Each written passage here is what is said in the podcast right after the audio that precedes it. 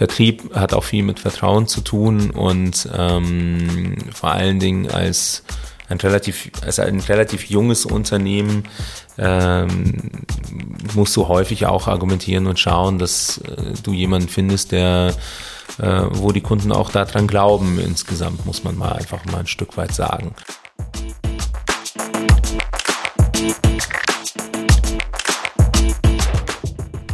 Herzlich willkommen zu Business Unplugged, meinem Interview-Podcast. Mein Name ist Johannes Pohl, ich bin Gründer der Biopex und ich spreche mit Gründerinnen, Unternehmerinnen, Führungskräften und anderen Heldinnen des Businessalltags über Revisionen, Ziele und Herausforderungen.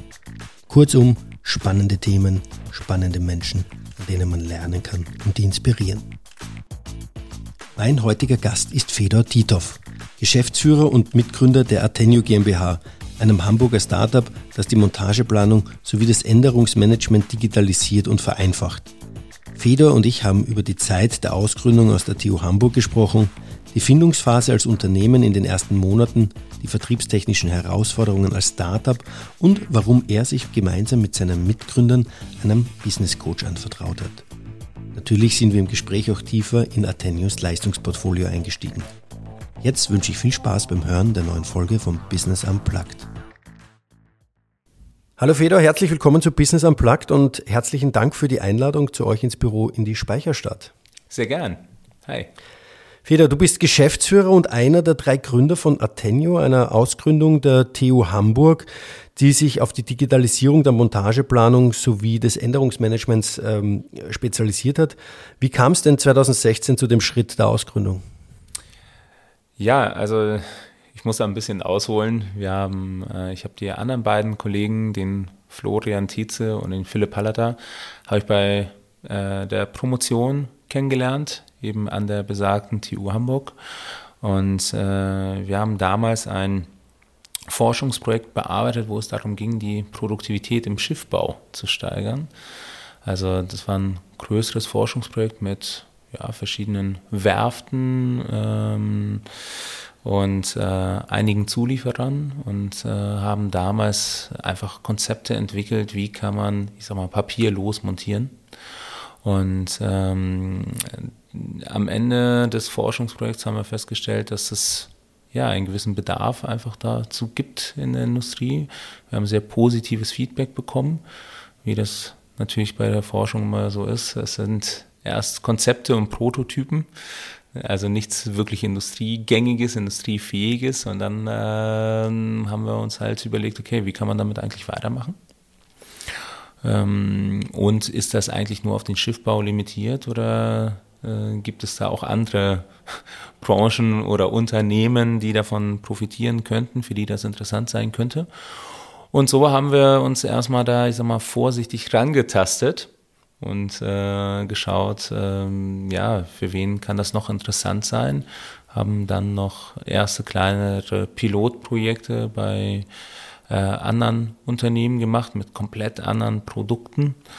Und ich habe ich habe schon immer gesagt, ich, ich habe es immer genannt, ich möchte aus dem System raus und äh, hatte schon immer Interesse daran, was eigenes zu gründen und äh, ja, konnte die anderen beiden da von überzeugen dann letztendlich, auch dann mit der Idee, dann eben das Unternehmen äh, ja, zu gründen.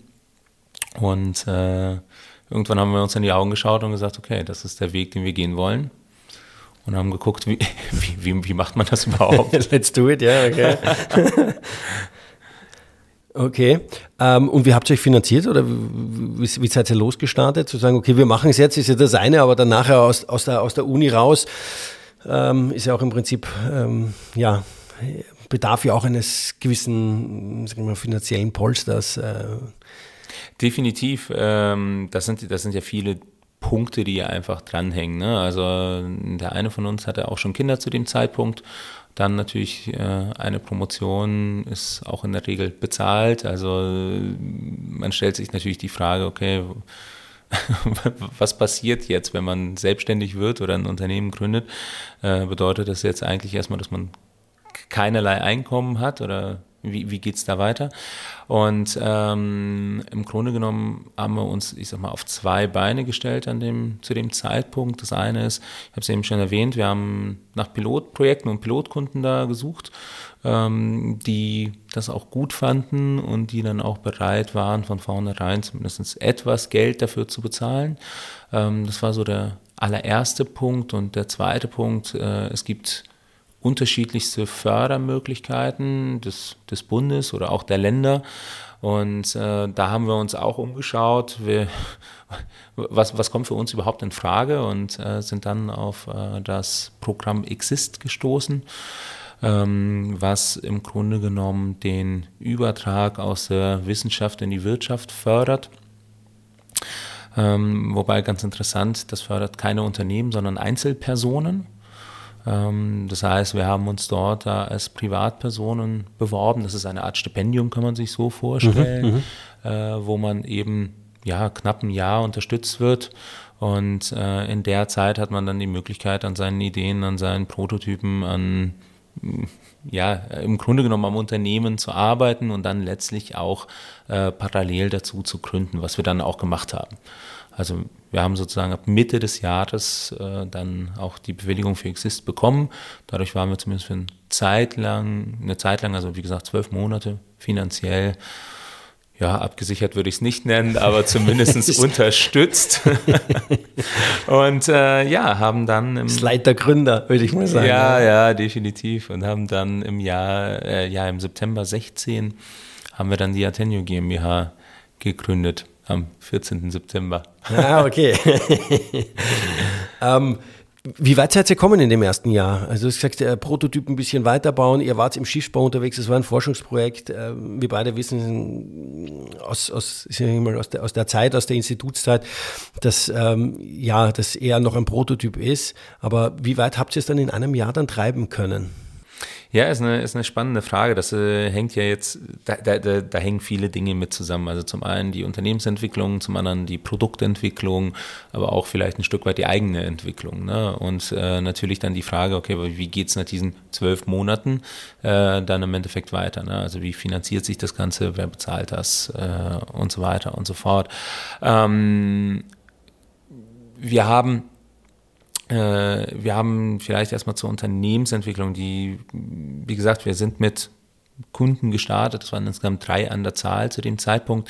Und ähm, ich sag mal, wir waren ja euphorisch äh, und haben gedacht, okay, das äh, ist jetzt erstmal gar kein Problem. Wenn das so weiterläuft, dann können wir auch äh, dann wird das ein Weltkonzern komplett aus eigener Kraft binnen ein paar Jahren. Äh, ja, leider funktioniert. Immerhin, ihr habt es äh, in der Zeit jetzt in die Speicherstadt geschafft mit dem Büro, ne? Wir haben es, also? ja, das, das, das stimmt, auch äh, ja, vom Büro her. Wir haben in Harburg begonnen. In Hamburg-Harburg, da hatten wir noch, äh, ich sag mal, ich Räume. der TU wahrscheinlich, oder? Genau, das waren so ältere Räume, die dann zur TU gehört haben. Ähm, dann gibt es ja in Hamburg das sogenannte Startup-Doc, äh, wo wir untergekommen sind für eine gewisse Zeit. Äh, von dort haben wir dann unser erstes Büro bezogen, ziemlich genau nach einem Jahr ähm, auf der Vettel. Ja, also wirklich so in so einem so ein Bürokomplex, sage ich mal, oder in so einem Industriekomplex. Äh, das war spannend, das hat sich wie Erwachsenwerden angefühlt. Ja, weil äh, auf einmal zahlst du deine eigene Miete, auf einmal sind es nicht irgendwie Räume, mit denen du keinerlei Verbindung hast, sondern du weißt dann, okay, das sind deine eigenen Räume jetzt hier. Und äh, mussten dann aber, weil die Lage etwas suboptimal war, wir hatten dann irgendwann auch äh, Probleme, Mitarbeiter hinzubekommen, äh, umziehen und haben jetzt ja, wie ich finde, ein sehr, sehr schickes Büro. Aber vielleicht absolut. kannst du dazu ah, noch nee, was sagen. Abso ab, absolut, ein wirklich sehr schönes Büro, schön gelegen, ja, äh, direkt in der Speicherstadt. Kann ich jedem nur empfehlen. Ähm, hier vorbeizukommen, ist tatsächlich sehr, sehr schick. Ja, genau. Und äh, ja, auch von meiner Seite gerne vorbeikommen, wenn Interesse besteht. Und ähm, ja, wir haben dann mit den Produkten ganz am Anfang, äh, haben wir natürlich sehr viel Zeit in die Produktentwicklung investiert. Äh, was ein Vorteil bei uns war, war, dass die drei Kunden, mit denen wir gestartet sind, die waren sehr unterschiedlich.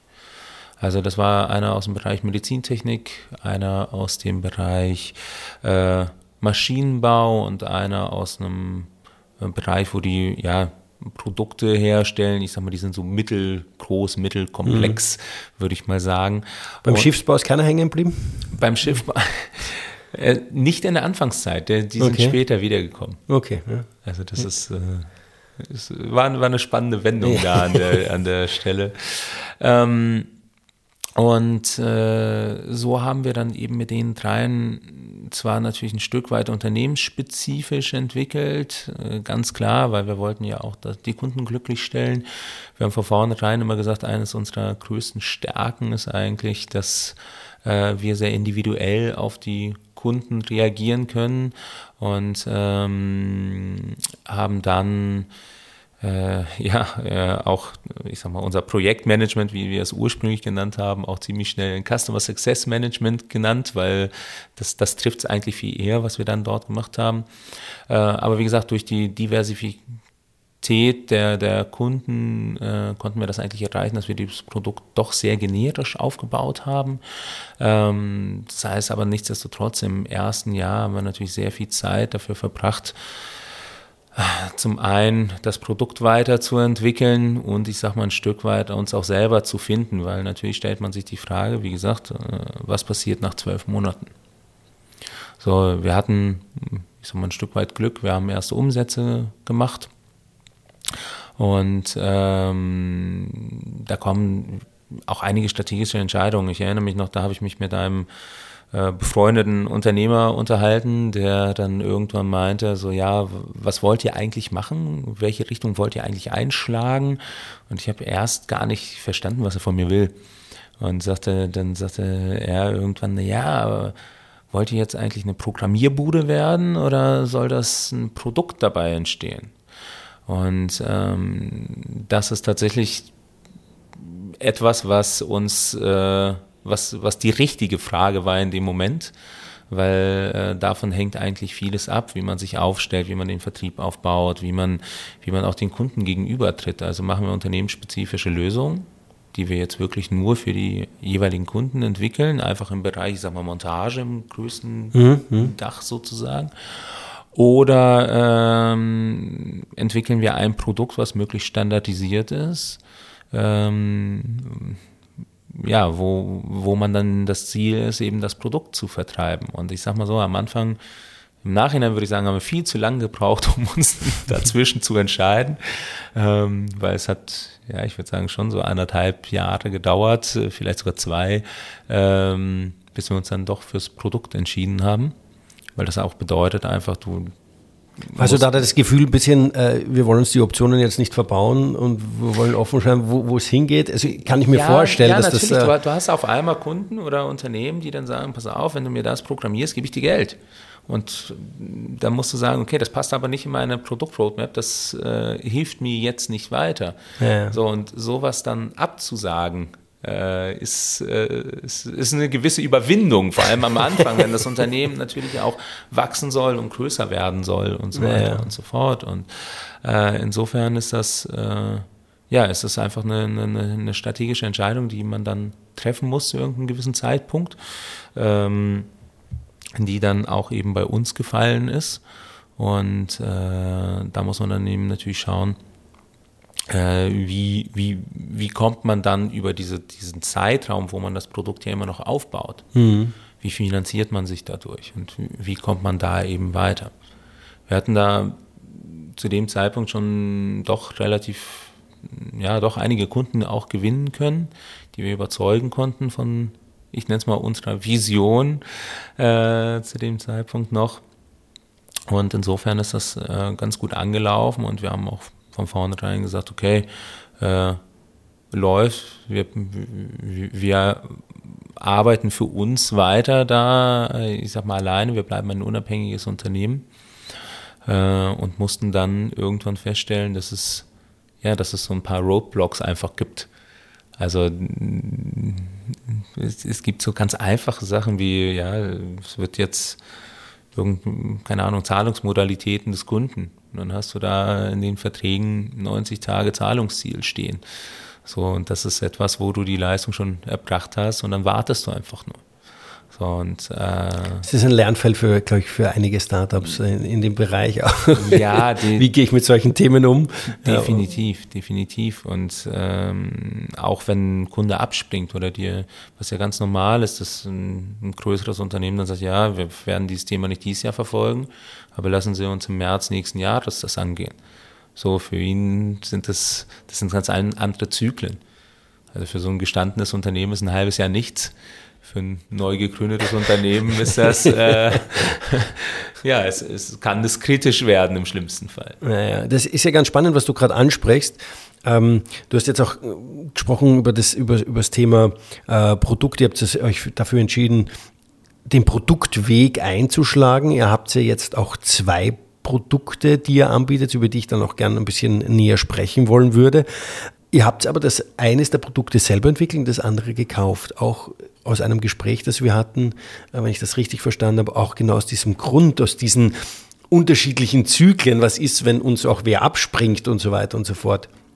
Ähm, ja, vielleicht, vielleicht starten wir mal über die Produkte zu reden, welche die Produ was die Produkte sind, welche Produkte ihr anbietet, wie euer Leistungsportfolio ausschaut, damit wir haben jetzt sehr lange über die, über die äh, Gründung gesprochen, wie ihr dorthin gekommen seid und warum ihr euch dann auch entschieden habt, noch einmal, sag ich mal, zu eurem eigentlichen Produkt noch eins dazuzunehmen. Hm. Und ich sage jetzt dazuzunehmen, weil ihr habt es ja dann auch akquiriert. Ne?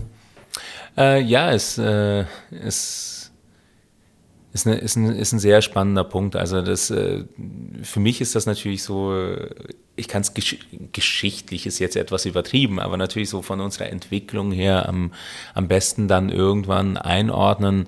Ähm, ich habe es ja eben schon erwähnt, ähm, für das, womit wir angefangen haben, ähm, das ist das Produkt, was heute bei uns Tio To Do heißt.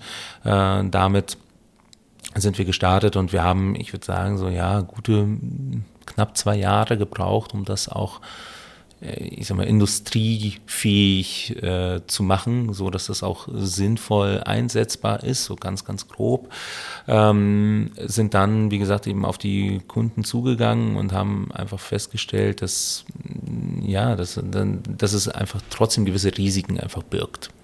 Wie zum Beispiel ein Kunde springt ab oder es passt gerade nicht. Äh, zum anderen sind wir thematisch da äh, dran gestoßen, dass uns viele Kunden immer gefragt haben, ja, das ist ja jetzt aber eine sehr spezifische Insellösung in der Montage. Vielleicht kannst du ganz kurz erklären, was ist Tio To Do? Das Tio To Do ist äh, im Grunde genommen eine Art Player für die Montage. Das heißt, also das Ziel ist es immer papierlose Produktion und ähm, während heute werden ganz viele Zeichnungen, 3D-Modelle oder eben Stücklisten auch ganz häufig natürlich auf Papier dann eben ausgedruckt und in die Montage von Produkten. Und das ist jetzt völlig egal, ob ich ich sag mal, eine Klimaanlage zusammenbaue oder dann vielleicht irgendwie eine, ich weiß nicht, eine, meinetwegen eine Gelddruckmaschine, äh, völlig egal welche Anlagen. Es gibt immer sehr viele Informationen, die die Mitarbeiter eben benötigen, um das zusammenzubauen. Man kann sich das so ein bisschen vorstellen. Jeder kennt das äh, zu Hause, wenn wir Möbel zusammenbauen. Also man kauft sich bei Ikea etwas und da liegt ja immer dieses, dieses Beiblatt mit irgendwie fünf äh, mhm. Blatt oder je nachdem, was es dann eben für ein Produkt ist. Und äh, man steht dann immer davor und guckt sich an, okay, wie, wie bringe ich die Sachen zusammen und so weiter. Und bei Ikea muss man ja sagen, sind die Produkte millionenfach verkauft, die sind so standardisiert, dass es relativ simpel ist. Also selbst ohne diese Anleitung würde man irgendwie dahin kommen. Ähm, wenn ich jetzt eine sehr individuelle Anlage habe, ich habe eben das Beispiel Gelddruckmaschine gebracht oder so ein Schiff, die sehen einfach immer anders aus. Mhm. So, das heißt, dort habe ich einfach keinen Lerneffekt, dort habe ich keine Standardisierung drin. Und äh, mit dem TIO To Do unterstützen wir eben genau an diesem Punkt. Das heißt, äh, die Idee ist es, dass ich eigentlich alle Dokumente oder alle Informationen, die der Mitarbeiter benötigt, um jetzt. Äh, also Montageanleitungen, Qualitätsanleitungen, ähm, Protokolle, Protokolle, genau. Werke Selbstprüfung, was es da mhm, nicht so mhm, alles mhm. gibt, dass ich genau diese Informationen eben gebündelt und das ist ganz wichtig, immer auftragsspezifisch, dann eben dem Kollegen oder der Kollegin dann eben zur Verfügung stelle und man aus der Montage. Und das digital. Und das digital. Und äh, man aus der Montage eben, ich sag mal, so ein Single Source, äh, ja, Single Source of Truth äh, Prinzip hat. Das heißt, alles tatsächlich über diese eine Schnittstelle dann löst. Das heißt, ich muss nicht mehr irgendwie ins ERP schauen oder in die Zeichnungen und Co., ähm, sondern habe im besten Fall mein Tablet beispielsweise oder vielleicht irgendwann sogar eine Brille oder mhm, die, mhm. die, Möglichkeiten sind dann eben erweiterbar und äh, da tatsächlich alle Informationen bekomme und aber auch wieder zurückmelden kann. Also das heißt, es ist ein Informationskreis, sage ich mal, und nicht nur eine One-Way-Information an der Stelle. Mhm. Genau, das ist äh, das TU To Do. Ähm, grundsätzlich findet das überall Anwendungen, wo ich, ähm, wo ich Produkte habe, die sehr komplex sind und die in geringen Stückzahlen gefertigt werden. Also alles, wenn, wenn es heißt Stückzahl 1 oder Kleinstserie und so weiter und so fort, dort ist die to sehr interessant. Vor allem auch bei großen Produkten. Also unsere typischen Kunden sind eben im Maschinen- und Anlagenbau tätig. Und ähm, wie gesagt, Natürlich ist da ein gewisser Standardisierungsteil in den Produkten drin, aber auch sehr viel Customizing. So, und ähm, da haben wir irgendwann festgestellt, dass, ähm, dass viele Kunden einfach auf uns zukamen und sagten, ja, wie sieht das denn eigentlich aus? Was ist, wenn ich diese Informationen, die ich dem Mitarbeiter geben möchte, jetzt aber verfeinern möchte? Das heißt, nicht einfach nur das nehmen, was heutzutage gegeben ist, also das 3D-Modell, Stücklisten und Co., sondern wenn ich dafür etwas aufbauen muss oder möchte. Ich bleibe mal bei meinem IKEA-Beispiel. Diese, dieses Blatt, was wir da bekommen, das sind ja Personen, die sich da Gedanken drüber gemacht haben, was für eine Ansicht erstelle ich da, welcher Schritt kommt zuerst, wieso brauche ich im ersten Schritt vielleicht keinen Hammer, aber im zweiten und so und welches Werkzeug. Das wird dort ja immer mitgezeigt und das sieht so, ich sag mal, spielerisch einfach aus, aber da steckt sehr viel Know-how und sehr viel Arbeitsaufwand drin. Und äh, die Kunden haben dann gesagt, okay, wenn ich jetzt aber ein Produkt nicht einmal fertige, sondern vielleicht 10.000 Mal, dann muss ich mir natürlich darüber Gedanken machen. Und ähm, viele machen das heute einfach mit Word oder Excel.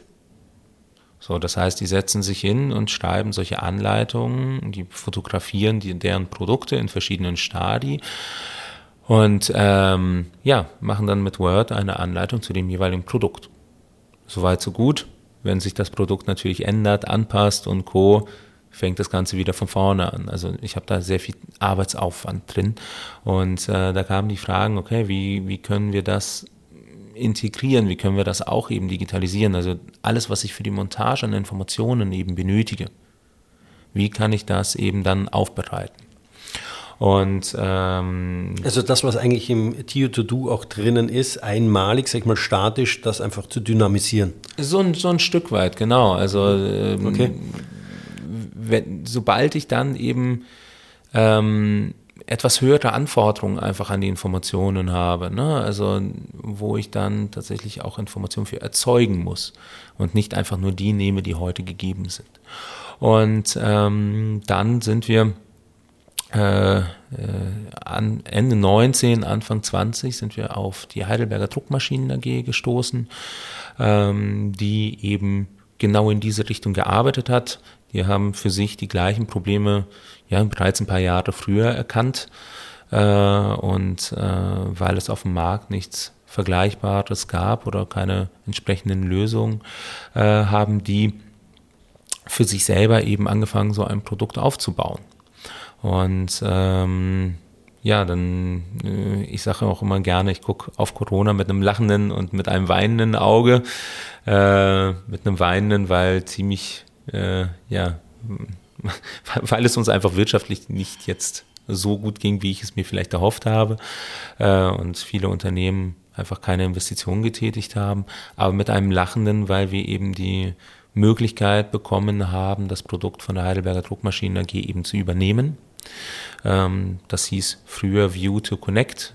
Äh, das haben wir jetzt bei uns in die Produktfamilie integriert, äh, was wir TIO to Connect nennen.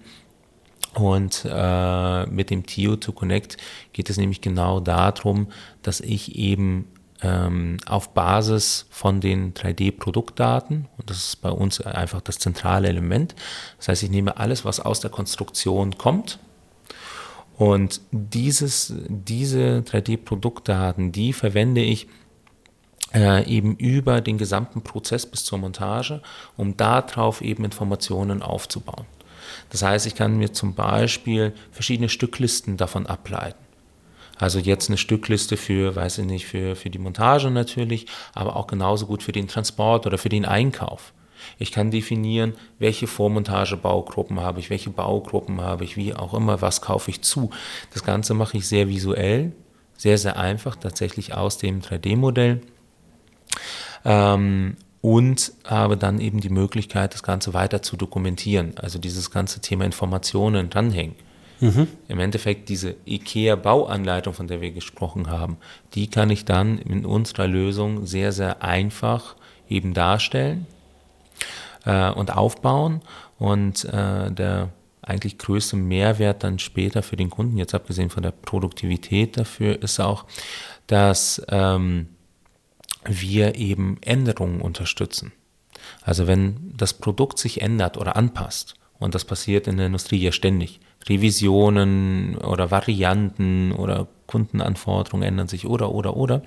Ähm, sobald sich eben am Ursprungsmodell etwas ändert, haben wir die Möglichkeit, das Ganze mitzuziehen.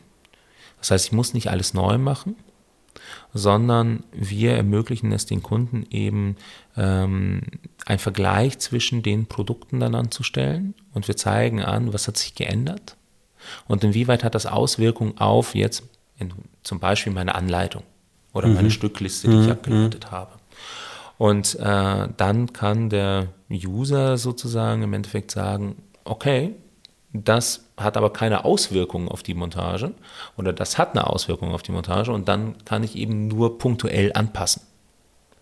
Das bedeutet, ich erstelle im Grunde genommen nur einmal einen Informationssatz für ein bestimmtes Produkt, habe ich davon eine Variante dann kann ich das sehr schnell adaptieren in der Hinsicht. Kann, kann ich mir das so vorstellen, dass ich jetzt das 3D-Modell äh, vor mir habe und ich ändere jetzt, das ist halt, nehmen wir mal die Klimaanlage, ja, und das ist ein Abdeckblech und das ist Abdeckblech, ändert sich im, in der Form, in der Geometrie ein wenig. Sprich, ich ändere das in meinem 3D-Modell äh, und sage, gut, dadurch, wir haben das gleiche, von mir ist das gleiche Material oder selbst wenn sich das ändert, ja, ähm, und ich mache das dann per Knopfdruck, dass dann automatisch das quasi in die neue Stückliste überspielt wird und auch in die neue Montageanleitung äh, überspielt wird. Möglicherweise sind die, ähm, ja, sag ich mal, der Montagevorgang dasselbe, aber es ist halt nur ein anderes andere Geometrie, andere Haube, die ich jetzt auf die Klimaanlage draufsetze. Ja.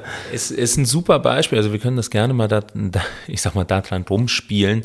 Ähm, Im Endeffekt, ja, so kann man sich das vorstellen. Also jetzt ändert sich jetzt, wir bleiben mal bei deiner Haube, die Haube ändert sich und die spannendste Frage ist ja natürlich, was ändert das für die Montage letztendlich? Das heißt, in unserer Lösung ist erstmal das Erste, was, die, was das TO2 Connect machen kann, ist, die erstmal anzeigen, dass sich nur die Haube ändert. Und das sagt dir, okay, alles andere hat sich nicht verändert, sondern die Haube ist jetzt anders. So, das heißt, alles, was an, alles, was gleich bleibt, das brauche ich mir erstmal nicht mehr anzugucken. Jetzt siehst du, okay, die Haube ist anders. Dann kannst du sehen, okay, ich habe die jetzt beispielsweise in diesen drei Stücklisten verplant. Darf ich noch, ich würde da noch mal kurz, wenn nicht die Haube anders ist und du hast vielleicht andere Montagepunkte, ja, weil du jetzt nicht mehr vier Schrauben setzen musst, sondern fünf Schrauben setzen musst, würde das das dann auch automatisch anzeigen? So, pass auf, Achtung, hier müsstest du fünf Punkte, äh, fünf Schrauben setzen und nicht vier. Du hast aber nur irgendwie bei der Halterung vier. also ich spinne es jetzt mal weiter. Nein, nein, nein. Ja? Ich, ich, du, du, du, hast ja recht. Also das Spannende ist ja, wenn du jetzt, wenn man jetzt anfängt und sagt, okay, nicht nur die Haube ändert sich, sondern auf einmal kommt eine Schraube dazu. Ja. Das ist auch etwas, was das System dann automatisch anzeigt. Okay. Und du siehst direkt sozusagen, was ändert sich und da vergleichen wir die gesamte Struktur. Und das Besondere daran ist, nicht nur die Geometrie, mhm. sondern wir vergleichen auch alle äh, Attribute oder alle Metadaten, die dahinter liegen. So, das okay. heißt meinetwegen, der Lieferant ändert sich. Selbst das würde ausreichen. Also das System ist so konfigurierbar, dass das ausreicht, dass das System dann eben anzeigt, ey, ähm, da hat sich zum Beispiel der Lieferant geändert. oder die Farbe oder, oder, oder. Würde es dann automatisch ausspucken, okay, pass auf, neuer Lieferant, du musst jetzt äh, andere Qualitätsprüfungen machen, weil der noch nicht äh, dementsprechend, also ich spinne das jetzt mal weiter. Äh, weißt du, du hast auf einen neuen Lieferanten, der ist noch nicht äh, bewertet oder noch nicht in deiner Lieferanten, im Lieferantenmanagement sauber hinterlegt oder, oder ist vielleicht hinterlegt, aber es gibt noch keine Qualitätsbewertung für ihn, dass er das automatisch auch ausspuckt. Ich, ich spinne es jetzt mal weiter, vielleicht ist es neue Ideen für euch. Also in erster Linie können wir erstmal ist die Aussage, wir können unterschiedlichste Daten, die es dort eben gibt, mhm. zu den einzelnen Produkten oder zu den einzelnen Unterbaugruppen oder wie auch immer, erstmal miteinander abgleichen. Okay. Mhm. So, das passiert automatisch und das System spuckt dann aus, die Haube hat sich geändert äh, und die Anzahl der Schrauben. Und jetzt kann ich hingehen als äh, Arbeitsvorbereiter beispielsweise und kann mir überlegen, was hat das denn für eine Auswirkung? So, ändert das irgendwas daran, auf welchem Montagearbeitsplatz die Haube raufgesetzt wird? Wahrscheinlich nicht, jetzt bei dem Beispiel. Das heißt, mhm. ich würde einfach dann sagen, okay, so wie ich die Haube vorher verplant hatte, so ich übernehme sie. Wenn sich die gravierend ändert, dann könnte ich jetzt aber sagen, okay, ich muss sie jetzt in einen anderen Montageschritt umziehen. Das kann ich dann eben sehr, sehr einfach in dem System eben machen. Das heißt, ich kann diese Änderung dann ähm, ja quasi, ich kann entscheiden, inwieweit ist das relevant für alles, was ich erstellt habe oder eben nicht und das dann nachziehen sozusagen, also updaten. So, und ähm, das was äh, daran interessant ist, ist ja, dass ich sagte, die ganzen Metadaten, die dahinter liegen. Also das heißt, man würde dann auch alles mitziehen, auch diese ganzen Themen wie äh, Materialnummern oder manche packen ja auch in der Konstruktion Drehmomente in die Schrauben hinein und so mhm, weiter. Mhm. Das sind alles Informationen, die leite ich dadurch auch immer automatisch mit weiter. Und die helfen mir natürlich auch bei solchen Entscheidungen, wie weit ändert das was an der Produktzusammenstellung.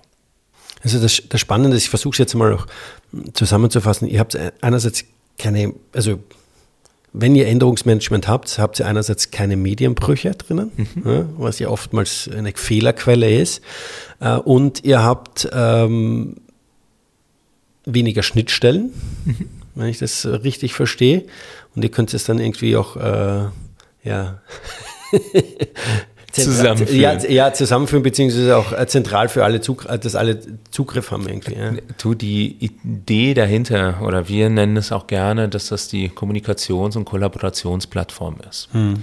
Also warum sagen wir das so? Weil äh, typischerweise, wenn ich jetzt ein Produkt designe und ich habe im Engineering, wird das Produkt ja ausgelegt und irgendwann steht es eben fest. Ähm, ich habe von da, bis das Produkt fertig ist, habe ich sehr viele verschiedene Schritte, die ich dort unternehmen muss. Und ähm, da sind ja auch viele Abteilungen dann mit dran. Und sehr viele Abteilungen schieben dann irgendwie Informationen da auch mit rein ans Produkt, die später in der Montage verwendet werden müssen. So, und jetzt kann man äh, sich natürlich anschauen, wo landen diese Informationen. Und wenn ich mir die heutige IT-Welt an so einem Unternehmen angucke, ich habe ja ein CAD-System, heutzutage fast alle konstruieren in 3D. Dann habe ich ein ERP-System, also zum Beispiel das SAP. Und die meisten haben mittlerweile auch irgendwie sogar ein PDM-PLM-System. Das sind ja jetzt nur die drei Hauptpunkte. Und überall landen unterschiedliche Informationen, die später auch benötigt werden. So, und ähm, unsere Idee oder ähm, die, der, das, was wir dem Kunden eben liefern können, ist, dass alles, was produktbezogen ist, dann über das TO2 Connect bis zur Montage eben äh, abgewickelt werden kann. Also wir decken komplett den Prozess ab, alles, was nach dem Engineering eben anfängt, mhm. sozusagen bis zum fertigen Produkt an der Stelle. Mhm. So, ich möchte mich da auch ganz klar distanzieren. Wir sind kein PLM-System an der Stelle. Ne? Also mhm, mhm. wir haben natürlich, wir binden uns damit an. Wir haben die Möglichkeit, da natürlich auch äh, die ganzen äh, Anleitungen und Stücklisten und auch Ansichten und Co. dann eben zu übergeben ans PLM, ans ERP, je nachdem, was die, das führende System bei dem Kunden ist. Aber Wir sind nämlich genau diese, diese, die, die, die, diese Plattform, wo zum Beispiel auch die Arbeitsvorbereitung Informationen für die Montage ranbringt, wo aber auch äh, der Einkauf bestimmte Attribute setzen kann oder äh, bestimmte mm, Dinge daraus ziehen kann. Und wie gesagt, das Ganze immer noch hinterlegt mit dem 3D-Modell ähm, was dann aber auch in allen Abteilungen dann eben Verwend Verwendung finden kann. Du hast äh, Tio2 Connect als äh, Kommunikations- und Kollaborationsplattform bezeichnet. Habt ihr dann auch da so eine Art Messenger drinnen? Also ich sage jetzt mal, dass der Mitarbeiter äh, am Shopfloor sagt, okay, ist zwar schön, aber ich verstehe es nicht. Ja, äh, ich schreibe ich schreib mal kurz, er, dem Arbeitsvorbereiter, wie auch immer, äh, kurz mal äh, da eine Nachricht oder sagt, okay, da ist was falsch. Ja, habt ihr sowas drinnen? Ähm, also Messenger ist jetzt ein bisschen übertrieben. Ja, aber, aber du, ich, du, weißt, worauf ich raus will. Ich, ja? ich verstehe, worauf du hinaus möchtest. Ja, es ist tatsächlich so, dass wir in unseren Playern, also ich habe ja jetzt eben die beiden großen Produktwelten beschrieben. Es gibt einmal das Tio mhm. to Connect und das Tio to Do. Ähm, und beide greifen natürlich ein Stück weit ineinander ein. Es gibt unterschiedliche Module. Also die Welt ist ein bisschen äh, da, äh, ich sag mal, kundenfreundlicher, als wie ich das heute beschreibe. Ähm, das heißt, man muss dann immer natürlich immer gucken, von welchem wir da Also genau das Beste ist einfach mal anläuten bei dir und sagen, ich, hätte gerne mal eine Demo. Nein, es ist, es ist ja so, viele Sachen sind einfach individuell. Ja, es ja. muss natürlich auch zu dem Kunden passen, es muss zu den Produkten passen. Ähm, und wir haben festgestellt, man kann nicht nur einen Player anbieten. Man kann auch nicht nur ein, ich sag mal, Erstellermodul anbieten an der Stelle, äh, sondern je nachdem, was der Kunde für Funktionalitäten dann benötigt und äh, genau solche Fragen eben auftauchen, muss ich aus der Montage das eben rückmelden können, ja oder nein. Äh, wir haben da bestimmte Funktionalitäten, dass, der, der, dass die Mitarbeiter und Mitarbeiterinnen in der Montage dann eben ein Foto schießen können äh, das dann tatsächlich direkt ans, äh, ja, an beispielsweise an das Bauteil oder an den Arbeitsschritt eben dranhängen können. Äh, und das geht dann über unterschiedlichste Wege eben zurück. Ähm, tatsächlich sehr gern genommen ist, äh, dass dann direkt eine E-Mail losgeschickt wird. Mhm. Also abhängig von dem Grund, den ich auswähle, äh, dann erzeugen unsere Systeme eben im Hintergrund eine Art Protokoll und dann gehen sie an hinterlegte E-Mail-Adressen, zum Beispiel an die Konstruktion. Mhm. Also wenn es mhm. ein Konstruktionsfehler ist oder ein Einkauf, wenn es irgendwie, keine Ahnung, ein Einkaufsfehler ist oder, oder, oder. Also da, da gibt es verschiedenste äh, Lösungen. Insofern, also Messenger wäre jetzt übertrieben, aber tatsächlich dieses ganze Thema Rückmeldung ist ein sehr, sehr wichtiges, was wir auch häufig, sehr häufig beobachten bei Kunden, dass das denen okay. wichtig ist. Also wir haben jetzt ein bisschen über die Herausforderungen bei den Kunden gesprochen und die Lösungen, die eure Produkte bieten. Wenn ich mir jetzt, äh, wenn ich nochmal so reflektieren sage, okay, als junges Startup ist ja oftmals auch vertriebsseitig das eine Herausforderung, wenn ihr, du hast ja schon gesagt, eure Kunden sind auch große etablierte Kunden, die in anderen Zyklen denken.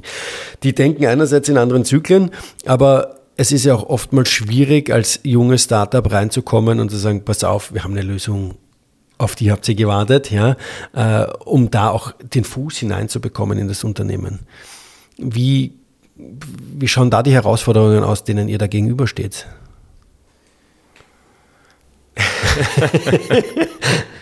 das ist, äh, das ist wahrhaftig ein spannender Punkt. Ne? Also äh, was mich momentan sehr, sehr positiv stimmt, ist, dass ähm, also es geht ja viel um Vertrauen.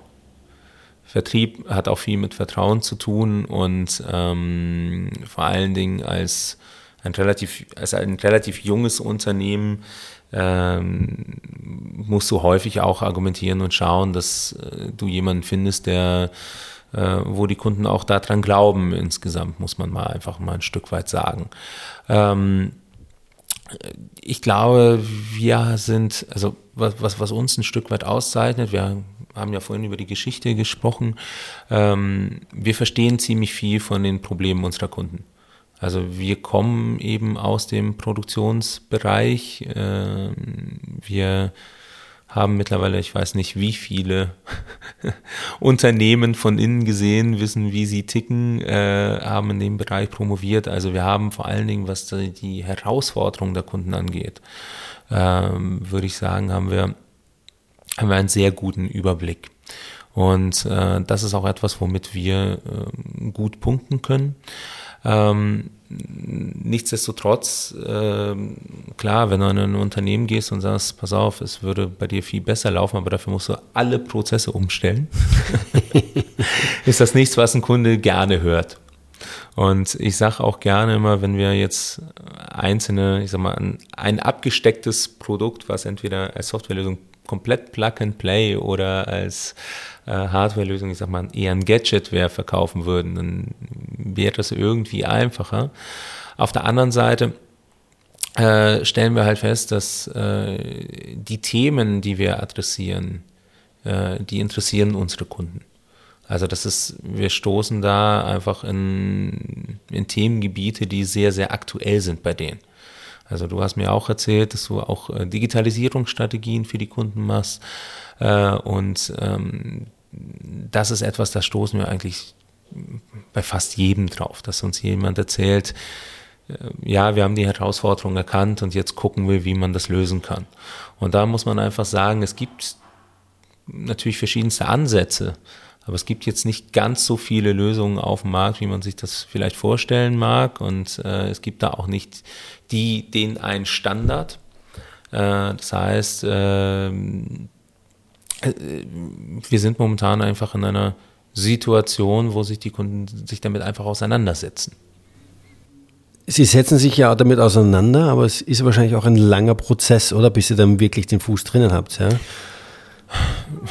mal so, mal so. Mal so, mal so. Also es, es, es gibt Kunden, die dann sofort, also wir haben auch die Möglichkeit, ich sag mal, in eine Art Proof of Concepts reinzugehen. Das nennen wir bei uns Discovery-Pakete. Mhm. So, wo wir dem Kunden unsere Lösung eben für 90 Tage bereitstellen, ähm, wo wir es, ich sag mal, initial äh, konfigurieren für den Kunden und ähm, ich meine, so ein Discovery-Paket kostet 2900 Euro bei uns und äh, damit kann der Kunde schon loslegen und bestimmte Dinge ausprobieren und prüfen, ist das was für mich, ist es nichts für mich, ist das so, wie ich mir das vorstelle. Wir begleiten den Kunden dann auch auf dem Weg. Also ähm, das sind Dinge, die, die werden eigentlich auch ganz gut, ganz gut angenommen. Ne? Und ähm, solche Dinge äh, ja, gehen, gehen dann auch schnell. Also da, da müssen wir dann zum Teil nicht lange warten, aber hängt natürlich davon ab. Also klar, wenn ich vor allem an größere Konzerne denke,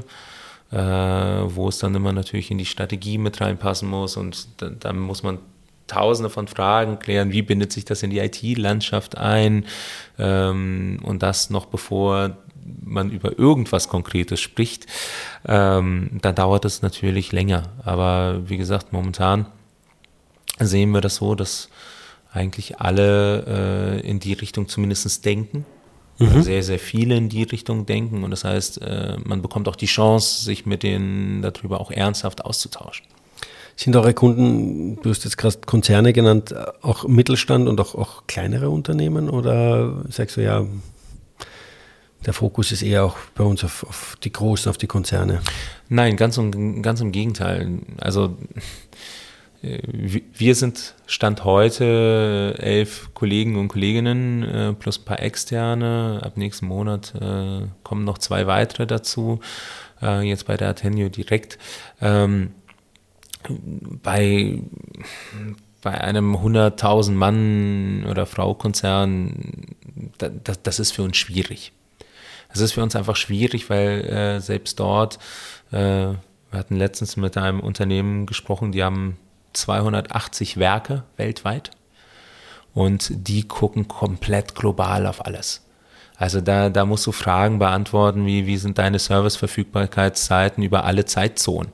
So, das, ähm, dafür sind wir, ja, Stand heute einfach selbst wenn wir das leisten könnten, äh, ich habe es ja vorhin schon angesprochen, Thema Vertrauen, stellt sich die Frage, ob der Kunde da auch dran glaubt. Mhm. Also äh, deshalb, äh, wir bewegen uns sehr viel im Mittelstand, aber auch bei kleineren Unternehmen. Ich würde sagen, unser kleinster Kunde hat, ich glaube, so 20, 25 Mitarbeiter und geht hoch bis ich glaube, so 10.000, 15.000 Mitarbeiter. Okay, also die ganze Bandbreite kann man sagen eigentlich.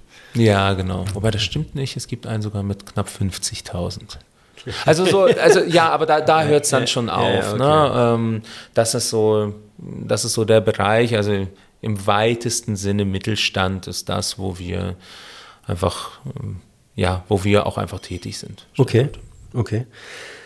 Wir haben jetzt gerade über den Vertrieb gesprochen und was ich sehr spannend finde, wir haben im Vorgespräch auch, hast du erwähnt, ihr habt euch einen Vertriebs- und Business Coach geholt. Wieso das? Zunächst einmal, wir sind. Äh also ich habe eine Vermutung, aber. Was ist denn deine Vermutung? Ja, den Background, ja, von woher er herkommt. Ja. Es ist ja im Prinzip das Gleiche aus dem Maschinenbaubereich, äh, promoviert alle Ingenieure.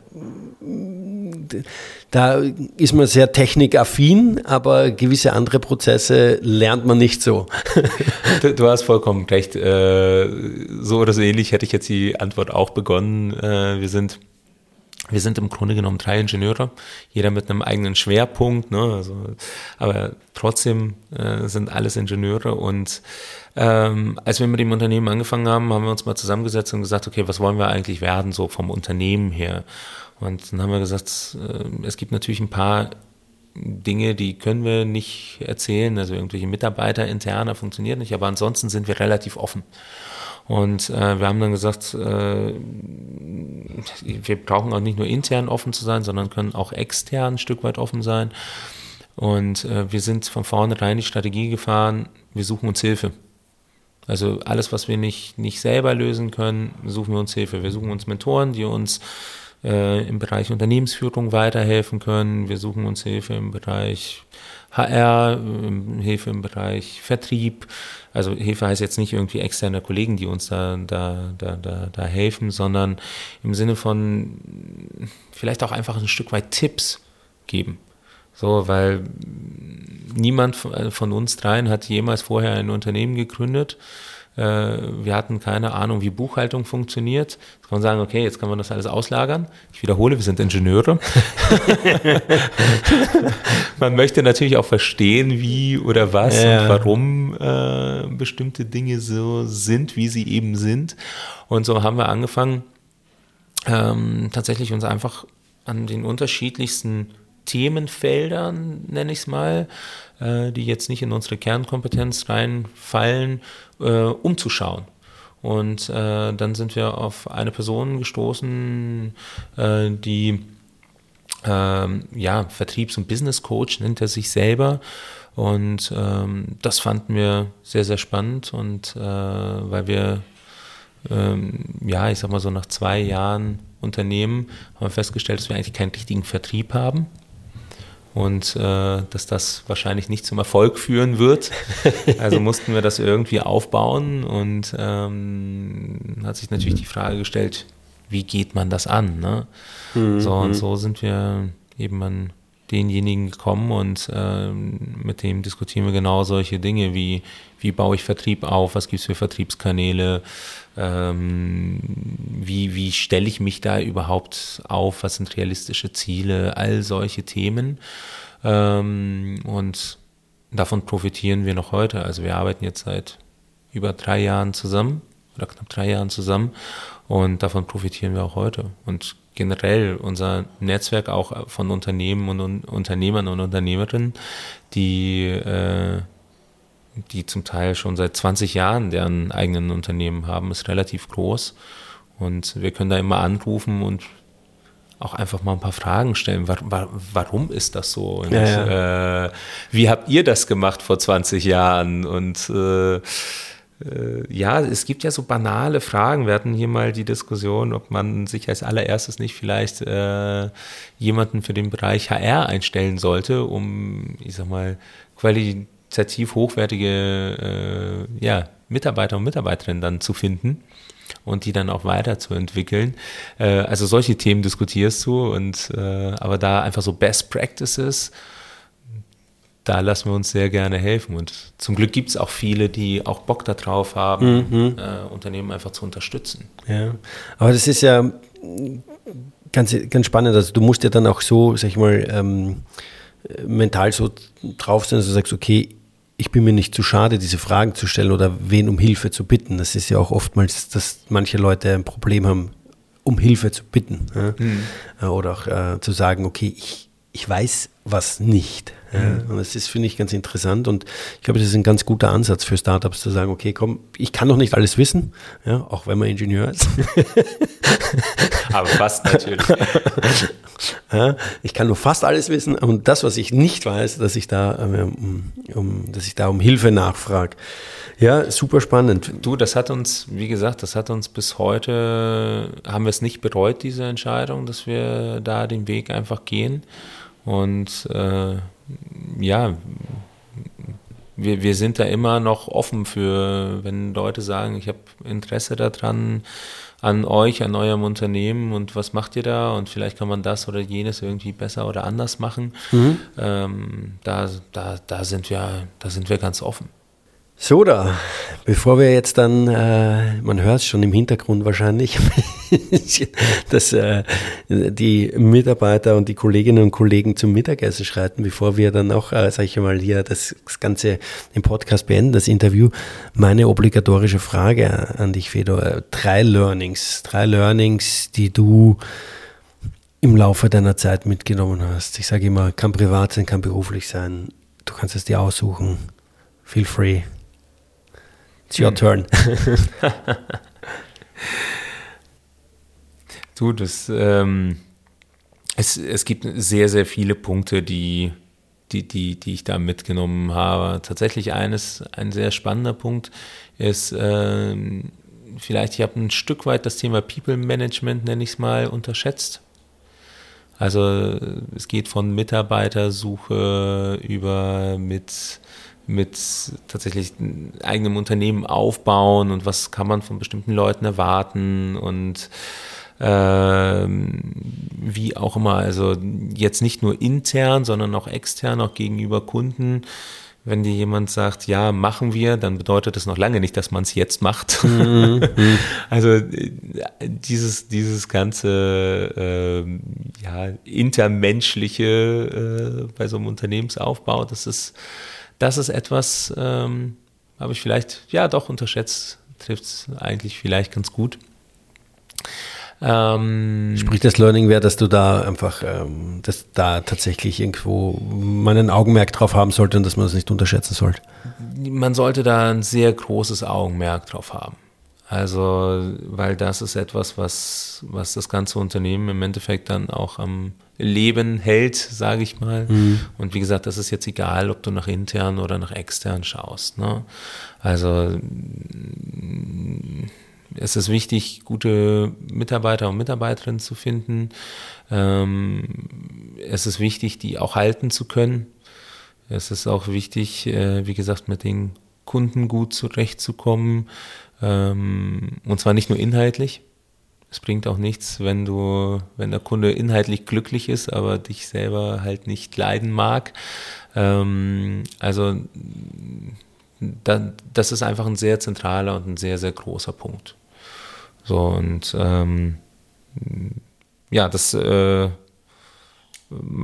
als vielleicht eine ganz kurze Anekdote, als wir angefangen haben, hatten wir im Rahmen von Exist gibt es dann das ist ja eine staatliche Förderung und da wird vorgeschrieben, dass man sich als Gründerteam an solchen bestimmten Seminaren teilnimmt. Und äh, wir haben durchweg sehr positive Resonanzen bekommen äh, mit einem Punkt, der bei uns immer negativ äh, ausgelegt worden war. Und dann hieß es, naja, ihr seid so ein harmonisches Team. Und dann haben wir schon immer geschrien, ja, ist doch super. und dann äh, wurde gesagt, ja, äh, es ist, äh, je harmonischer man ist, desto schwieriger ist es immer, Leute zu integrieren.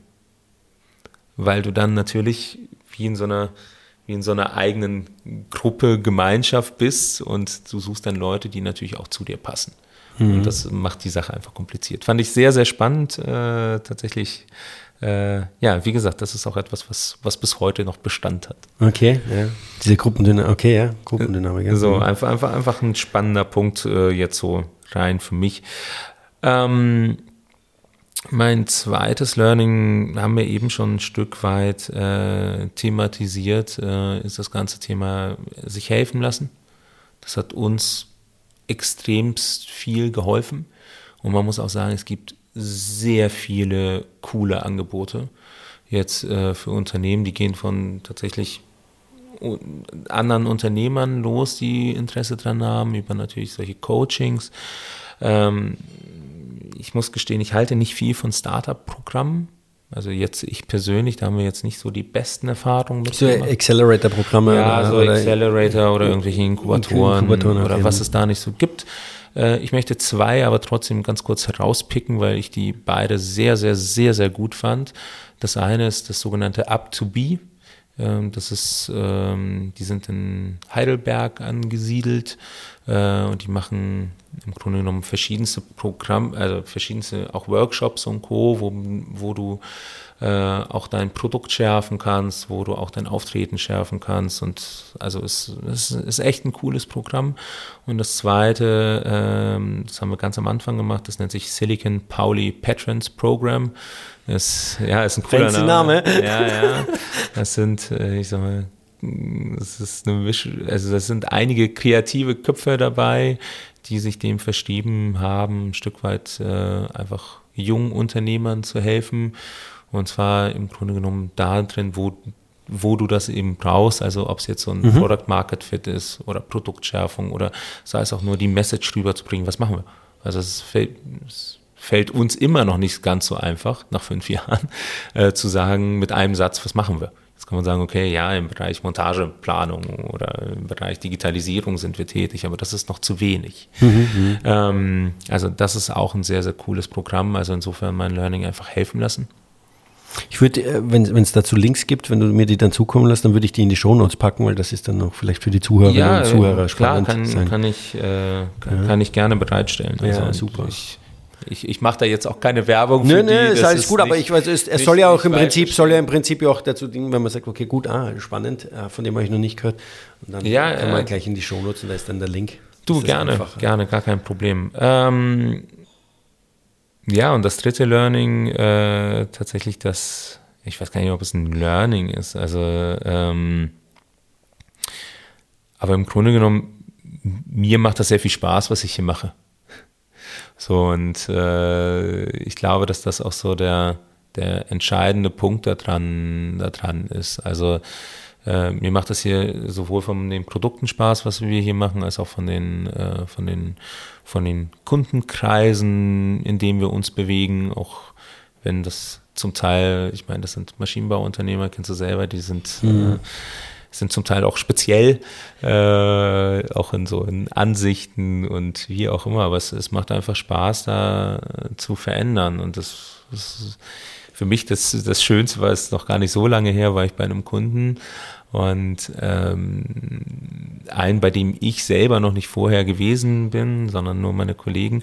Und du kommst rein und überall läuft eine Software du, du, du siehst halt in der gesamten Montagefläche, die Leute arbeiten damit, du siehst halt überall äh, die Displays äh, und wenn du die Leute darauf ansprichst, dann sagen alle, ja, ja, nee, klar, jeden Tag.